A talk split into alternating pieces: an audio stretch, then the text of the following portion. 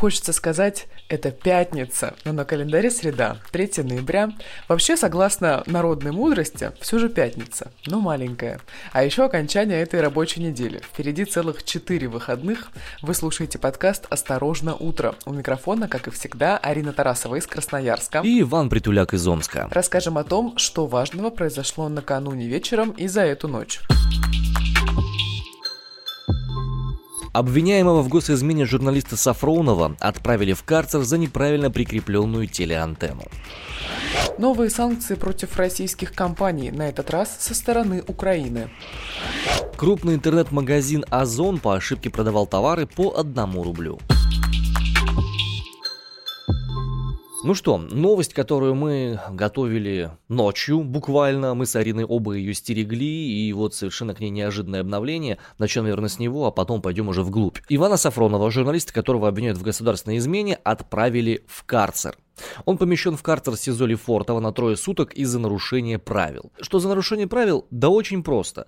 На встрече с членами ОНК наблюдательного комитета, Сафронов сообщил, что его поместили на трое суток в карцер из-за того, что вместе с соседом по камере он приклеил телеантенну к стене. Вань, подожди, а, а что нужно было сделать? Ее нельзя было клеить к стене? Да, это нарушение правил внутреннего трудового распорядка заключенных. А у нас теперь за это отправляют в карцер? Ну, это нарушение правил. Угу. Я просто думала, что в карцер отправляют за, э, не знаю, избиение сокамерников, за какие-нибудь забастовки и все прочее. Ну, тут зависит от того, кто сидит, за что сидит, на каком основании сидит. Ты же понимаешь, это Не же понимаю. только э, в мультиках Фемида она слепая. Так-то в реальности она же присматривает за всякими разными вещами, и для За нее у каждого людьми. человека свой статус есть. Конечно, и по-разному. В чью-то сторону смотрит во все глаза, а чью-то наоборот не смотрит вообще. Ну ладно, это вот то, что произошло буквально новость, ну вот в 6 утра по омскому времени возникла эта новость, и я полагаю, что в Москве она там ночью где-то происходила. Что мы хотели изначально-то рассказать? Что-то снова имя Ивана Сафронова в новостях стало появляться все чаще и, к сожалению, по безрадостным таким поводам. Следствие утверждает, что в декабре 2015 года Сафронов передал политологу Димуре Воронину данные о деятельности вооруженных сил России на территории Сирии. Сафронов же, как уверяют следователи, затем якобы передал эту информацию представителям внешней разведки Германии и сотрудникам Цюрихского университета Швейцарии. Полученные от Сафронова данные по версии ФСБ могли быть использованы для анализа военной деятельности России в Сирии. Суровая история. Напомним, что изначально Сафронова обвинили в шпионаже в пользу чешской разведки. Он якобы передавал эти данные как раз вот по поводу обороны безопасности России. При этом ФСБ не собиралась раскрывать детали обвинений даже адвокатам Сафронова до окончания предварительного следствия. Вань, скажи, как можно не раскрывать детали дела даже адвокатам? Как они будут защищать своего подзащитного, если они не знают детали дела? А, Я понятия не имею, как это вообще может происходить. По делам о госизмене вообще большие сложности возникают. А, Причем а, по ним и защиту выстраивать сложно, и на стадии предварительного следствия практически невозможно это делать. И сообразно получается, ну, по каким-то внешним признакам у людей, в отношении которых возбуждено соответствующее уголовное дело, у них право на защиту, гарантированное Конституцией, Уголовно-процессуальным кодексом, на мой взгляд, слегка при, ну, ограничено.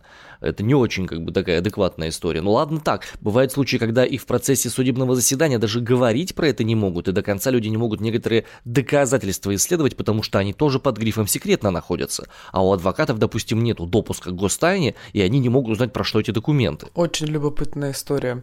Но еще интереснее то, что обвинение утверждает, что Сафронов получил от Димури Воронина за передачу якобы этой секретной информации о деятельности России в Сирии 248 долларов за эту сделку. Я напомню, что на период 2015 года это около 15 тысяч рублей. Невысоко ценятся государственные секреты Российской Федерации, если судить по этой информации. Ну да, не очень большая сумма, даже вот теперь билет в Турцию на эти деньги не купишь. Ну да. Это меньше, чем 1 восемнадцатая стоимость билетов в Египет по нынешним деньгам. Накануне источник ТАСС сообщил о завершении расследования дела о госизмене против Сафронова. Иван все обвинения в свою сторону отрицает. Что касается Димури Воронина, политолога, его задержали в Москве по обвинению тоже в госизмене в феврале этого года. Тогда источник LiveShot предположил, что его задержание может быть связано с контактами с арестованным журналистом Сафроновым. Я полагаю, что мы еще неоднократно на этой неделе услышим какие-то данные по этому поводу, потому что, судя по всему, а, раз там начались истории с карцером, с чем-то еще, похоже, начинается очередная волна давления на Сафронова, чтобы он пошел на сделку со следствием в той или иной форме. Конечно, мы можем только предполагать, потому что у нас тоже нет всех полных данных этого самого дела, но то, что такие вещи происходят, это грустно. У нас с тобой очередной сеанс фантазирования утренний. Да, да. Ну, наши фантазии могут завести нас в самые разные места. А, надеюсь, что все-таки у Сафронова будет все более-менее нормально. Желаем ему стойкости и адекватного правосудия. Думаю, так. Ну а теперь отправимся в Украину. Ваня, какие-то очень, очень большие новости касательно этой страны все чаще и чаще мелькают в новостях. Очень любопытно мне, пожалуйста, расскажи. А, смотри, значит, мне с моей фамилией это вообще сам Бог велел э, заниматься новостями, связанными с Украиной. Поэтому так или твоя иначе. тема. Вот. А, ну, что сейчас интересного можно рассказать? Буквально вот вчера, ближе к вечеру, поступила информация о том, что президент Украины Владимир Зеленский подписал указы о новых санкциях в отношении отдельных отдельных граждан Российской Федерации и отдельных компаний. В частности, указы о санкциях были подписаны в отношении компании IT Group IB, той самой, чей руководитель сейчас у нас находится, да, вот э, тоже под следствием по делу о госизмене. Илью Сачкова тоже обвиняют в госизмене, он как раз руководитель компании группы IB. Рекорд-лейбл студия «Союз» и крупнейший российский регистратор доменных имен reg.ru. Если брать конкретных людей, которые оказались под санкциями, то мы там находим фамилии Шнайдеры, Андрей, Сергей Иван, это совладельцы сети дискаунтеров «Светофор». А, это те самые очень богатые россияне. Да, совершенно верно. Семья Шнайдер занимает 172-ю позицию в списке богатейших предпринимателей России по версии Forbes. Их состояние оценивают где-то на 650 миллионов долларов. Главный актив – это сеть Светофор, соответственно. Мама Сергея и Андрея Валентина Шнайдер занимает пятое место в рейтинге богатейших женщин России. Что это за санкции? Давай посмотрим, насколько серьезно... Подожди, а она почему на пятом месте? У нее что, она, у нее доля Wildberries или что? Нет, про Wildberries отдельная история. Wildberries там тоже назначили, но чуть раньше санкции. Сейчас давай детализируем. Что за санкции-то такие вообще? А, введены они на три года в отношении россиян-российского бизнеса. Они подразумевают блокировку активов и меры по предотвращению вывода капитала с Украины. Ранее Владимир Зеленский ввел санкции в отношении как раз Wildberries и его владелицы Татьяны Бакальчук.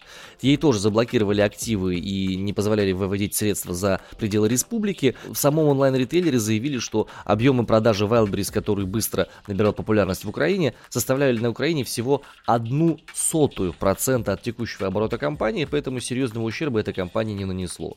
В общем и целом мы понимаем, что при всем уважении к Украине и всему, всему остальному, далеко не самую большую роль финансовую играют они в э, российских компаниях, и как бы того не хотелось, серьезного ущерба, в отличие, допустим, от американских санкций, нанести каким-то э, экономикам или бизнесам у них не получится. Но факт остается фактом, активизация началась, какие-то движухи начались, что-то там президент тамошний этим компаниям хочет этим сказать или продемонстрировать. Слушай, а как вообще у нас сейчас обстоят дела с Украиной? Я много читала про то, что очень странная ситуация с, со скифским золотом и так далее. В Амстердаме был суд, согласно которому скифское золото должно было быть передано Украине.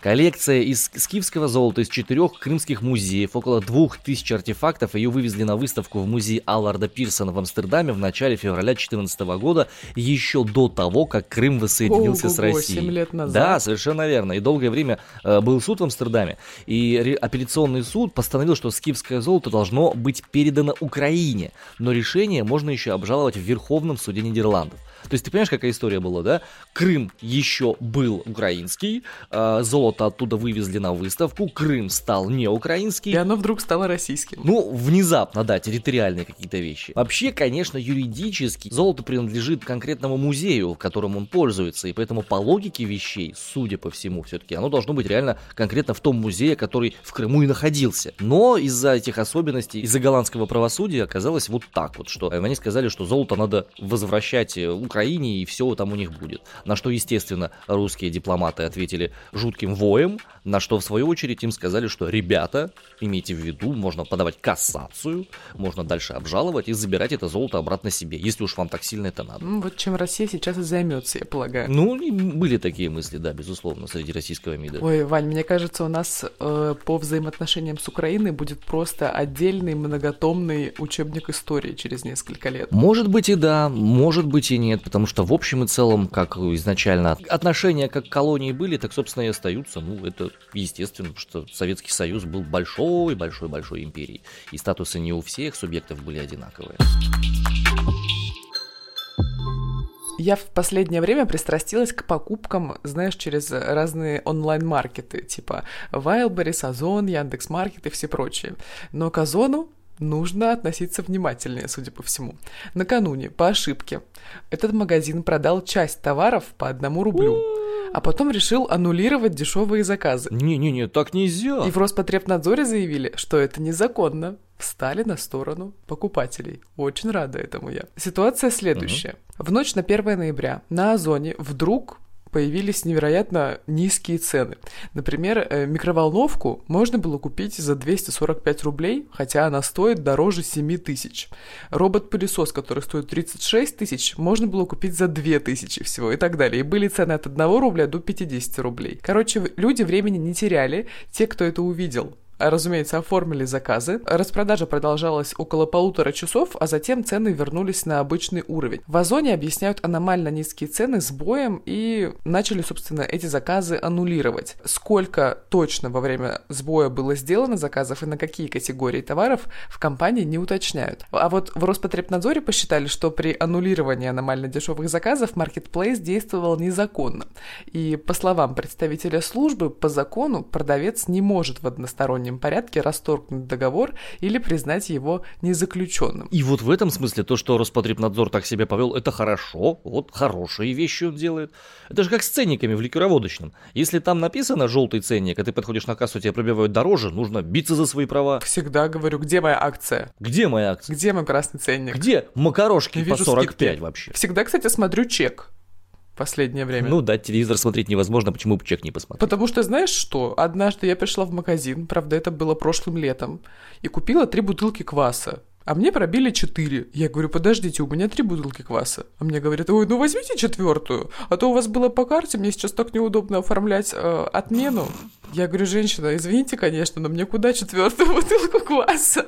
Три-то ладно, но четвертую-то куда? Цены на э, куриные яйца и вот на квас это сейчас вещи, которые тебя более всего беспокоят в жизни, да?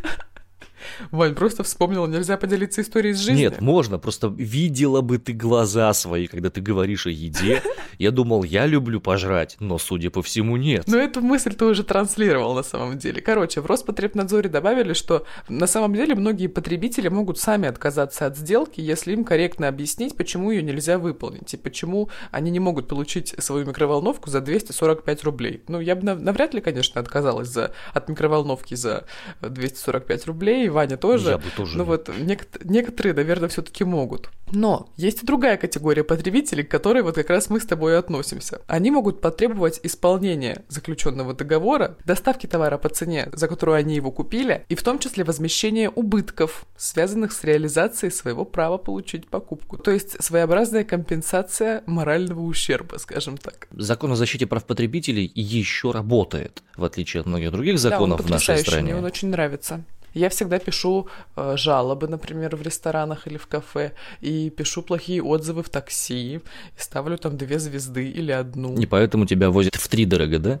Нет, мне нормально а, ну, возят. Окей. Меня, ко мне просто хорошие машины приезжают. А, окей, хорошо. Слушай, ну, я думаю, что это будет урок для Озона, потому что на самом деле это же реально могла быть акция какая-то специальная. Просто, знаешь, как иногда бывает, стажер не там галочку поставил, и вылетели ценники mm-hmm. не на то, что нужно, а на все подряд там, на все Э, продукты, начинающиеся на букву К или на букву М, там микроволновка, мотоцикл. И на самом деле интересно, чем эта вся штука завершится, потому что, ну, кейс-то на самом деле может потенциально вылиться в серию исков в отношении Озона. Иски о защите прав потребителей, а их удовлетворяют с большим удовольствием, почти как трудовые иски в нашей стране. И посмотрим, как им удастся из этой ситуации выкрутиться. Ну и давай поговорим с тобой о тех событиях, которые сегодня произойдут, но уже, наверное, не в нашей стране, а вообще в мире. Вообще локдаунная история заставляет пересмотреть многие свои приоритеты. Я, допустим, стал больше читать. У меня дети дружно запросили после просмотра фильма «Дюна» книгу «Дюна». Они сейчас читают «Дюну» непосредственно Фрэнка Герберта. К нам пришла новость о том, что сегодня, 3 ноября, в Лондоне будут объявлять лауреатов Букеровской премии. У меня тоже э, новый этап отношений с книгами. В сентябре я создала книжный клуб. Вот мы уже выбрали третью книгу читаем. Круто. Книжный клуб, посвященный каким-то конкретным темам или конкретным людям. Потому что у меня книжный клуб ассоциируется, знаешь, читающие предприниматели какие-то, вот еще что-то такое. Э, нет, книжный клуб посвященный тому, чтобы больше читать, потому что у всех его участников с этим напряженка. Вот мы либо слушаем, либо читаем что-то короткое, либо смотрим YouTube. Вот, а большой текст как-то всегда либо откладывается на потом, либо что-то еще. И вот мы начали это тренировать, скажем так. Прикольно, мне бы ваши проблемы. Ну, короче, по поводу букера этого самого. В шорт-листе номинации этого года 6 авторов, э, у них у всех очень сложно выговаривая имена. В чем суть букера? Букер — это премия книгам, которые выпускаются на английском языке. Изначально там было только про трем странам, э, Зимбабве, Ирландия, Великобритания. Может быть, я где-то ошибся, но, короче, по англоязычным только странам. А теперь, в принципе, все книги, которые выпускаются на английском языке, и, собственно, вот какие претенденты. Анук Арут Прагасам, Дэймон Галгут, Приятно познакомиться. Патриция Локвуд, Надифа Мохаммед, Ричард Пауэрс и Мэгги Шипстед. Судя по всему, многим из вас эти фамилии ничего не говорят, потому что это не самые известные авторы британские и англоязычные. Это шорт-лист. Совершенно верно. О возможных победителях и об особенностях предстоящего вручения мы поговорили с литературным критиком и журналистом Константином Мильчиным. Кто из претендентов интересен для вас и кто, скорее всего, получит эту самую премию? Трудно сказать, я не знаю раскладов, но, наверное, на основании описания текстов мне кажется наиболее интересным сюжет романа южноафриканского писателя Дэймона Галгута, который называется «The Promise», Наверное, его переведут как обещание, хотя у нас по-разному переводят название книг. И, собственно, это история о том, как ЮАР отходит от апартеида и как это сказывается на конкретной, на конкретной белой семье. Ну и вообще в шорт-листе писателя из Англии и Америки пускай получит южноафриканец. Э, эта литература довольно интересная, но редко получающая премии. Пусть и в Южной Африке будет праздник. А насколько вообще Букеровская премия отражает метатематики своего времени? Вы же понимаете, что это вопрос очень условный, и иногда удается поймать дух времени, ну, наблюдателям, да, в данном случае критикам, из момента, а иногда нам кажется, что иногда там спустя там, не знаю, 10 лет, э, возвращаясь к эпохе, ты вот понимаешь, что эта эпоха была того-то, а вовсе не того-то, что казалось изнутри. В отличие, скажем так, от Нобелевской премии, которая работает с вечностью, Букеровская вроде бы действительно может реагировать на какие-то тенденции. Но если мы посмотрим разные вручения разных прошлых лет, то совершенно не факт, что те или иные великие книги, получавшие премию в те годы, ну вот прямо-таки отражали не времени. Все-таки это литература. Литература работает на некоторой дистанции. Да? Я сюда привожу пример с Львом Толстым. Но главный роман о войне 12 года появился спустя 50 лет после окончания собственно, 2011 года из заграничных походов, э, и написал его человек, тогда не живший и в них не участвовавший. Да? Понятно, что с тех пор время течет с немножечко другой скоростью, но все-таки литература, она, она может реагировать на какие-то текущие проблемы, а может и не реагировать, да? а может начать реагировать потом. Константин, а есть ли соотношение между наличием у книги или у автора Букеровской премии и популярностью у масс? Бывали ли случаи обратной зависимости? Ну, то есть, когда букер был, а популярности это не дало. В этом году, например, из э, шорт-листа отсекли всех авторов, которые там, популярно известны. Ну, Исигура, например, да, чей роман «Клара и солнце» и у нас, кажется, стал э, ну, там, бестселлером, не бестселлером, но очень хорошо продавался. Исигура один из величайших современных британских писателей, лауреат Нобелевской премии, ну и просто, просто великий автор. Да. Вообще, принципе, премия не обязана следить, э, тем более такая как независимая, как Букеровская, она не обязана следить за, за тем, популярна ли книжка у читателей, продается ли она. Она как раз показывает читателям, что, что это круто, что это нужно читать. Собственно, деньги, которые вручаются, вручаются победителю, это способ заставить читателя обратить внимание на эту книжку Так что тут как раз скорее наоборот. Прямо таких каких-то полных провалов про Букер я не знаю. Все-таки это одна из главных премий мира. А если брать премии, которые э, не как Нобелевская работают с вечностью, а работают именно с, с текущей литературой, да, она сейчас самая авторитетная. Но ровно потому, что Британия, хоть уже очень маленькая, давно уже не британская империя, но культурное влияние Британии, безусловно, сохранилось, и оно великое. А вот, и, собственно, популярность Букеровской премии, ее престижность во всем мире именно связана с тем, что Британской империи нет, а британская культурная империя осталась. Ну и в финале, наконец, кого из шорт-листа вы рекомендуете к ознакомлению? Того же Дэймона Галгута я и рекомендую. Снова поговорим о токсичных новостях. Это наша такая периодически регулярная рубрика, которую представляет Сорбент Полисорб. А, мировые лидеры тут встретились в Глазго на саммите по климату и решили остановить исчезновение лесов к 2030 году. Они уже подписали об этом соглашение. На самом деле, мне кажется, токсичные новости придумать сложно, потому что в последние годы э, с лесами и в целом с экологией у нас все очень плохо. Вот, например, на Россию приходится пятая часть всех лесов нашей планеты. Но я напомню, как у нас горела Сибирь, как горела Якутия этим летом.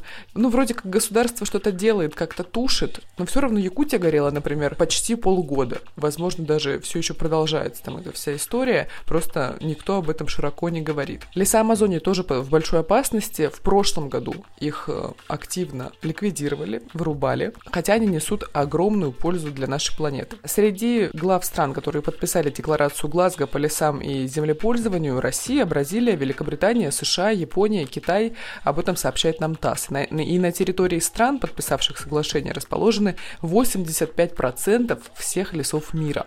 Мировые лидеры обязались инвестировать в защиту природы, в частности, в борьбу с лесными пожарами и их последствиями много-много миллионов долларов. Новость, безусловно, позитивная, с одной стороны. С другой стороны, давайте не забывать, что декларируемое это одно, а фактически это другое. Ну и не будем забывать, что только к 2030 году это все будет происходить. Долгосрочность перспектив в экологических инициативах это дело достаточно привычное, но просто поскольку мы с тобой оба из Сибири, мы же с тобой знаем периодически всплывающие в наших локальных СМИ истории о том, что и как вырубается, куда это потом отправляется, и да, и что в Китае очень любят товары, сделанные из ангарской сосны, э, из красноярского дерева, из кедра какого-нибудь такого. Причем вывозные вот эти вот самые штуки, они очень-очень дешевые для тех людей, которые в сторону Китая экспортируют, и для того, чтобы скрывать некоторые незаконные вырубки, возникают в том числе эти самые пожары.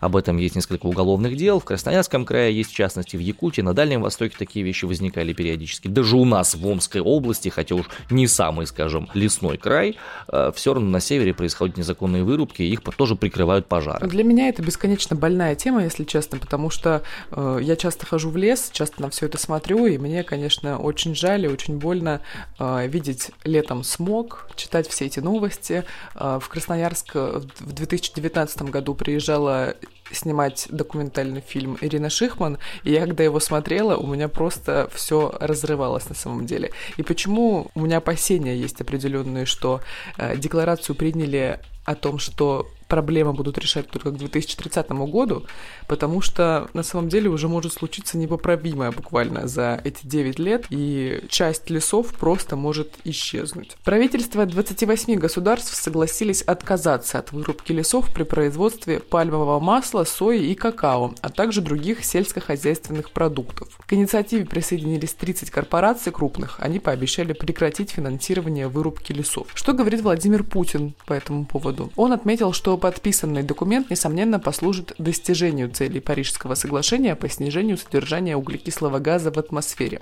И также напомнил, что в России расположено около 20% всех мировых лесных массивов.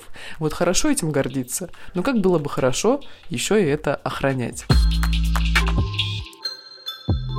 Господа, если у вас возникнет желание каким-то образом попутешествовать и еще понаслаждаться теми лесными огромными угодьями, теми великолепными пейзажами, которыми еще страна наша обладает, вот для вас наша небольшая метеорологическая экскурсия поселке Гордой Брянской области сегодня отличная для осени погода, там сегодня плюс 10 и вообще безоблачно. В Шумном Хабаровского края, это такое название, Шумный, сегодня плюс 9, но, увы, ненадолго. Резкое похолодание ожидается буквально завтра до минус 1 градуса. Ну а в селе Праздничата Республики Марий-Эл уже минус 1, и такая погода продержится до конца этой недели. А в Красноярске уже минус 15, так что вы можете, конечно, приехать. Ой, а мне даже ноутбук показывает минус 17.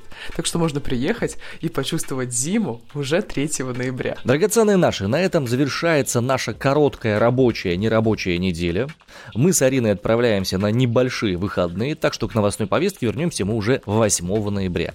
Подписывайтесь на нас в соцсетях, инстаграм-аккаунт называется «Осторожно, подкасты», ну и про основные аудиоплощадки тоже не забывайте. Ставьте звезды, лайки, пальцы вверх, кидайте кошельки с золотыми монетами на сцену, вот это вот все.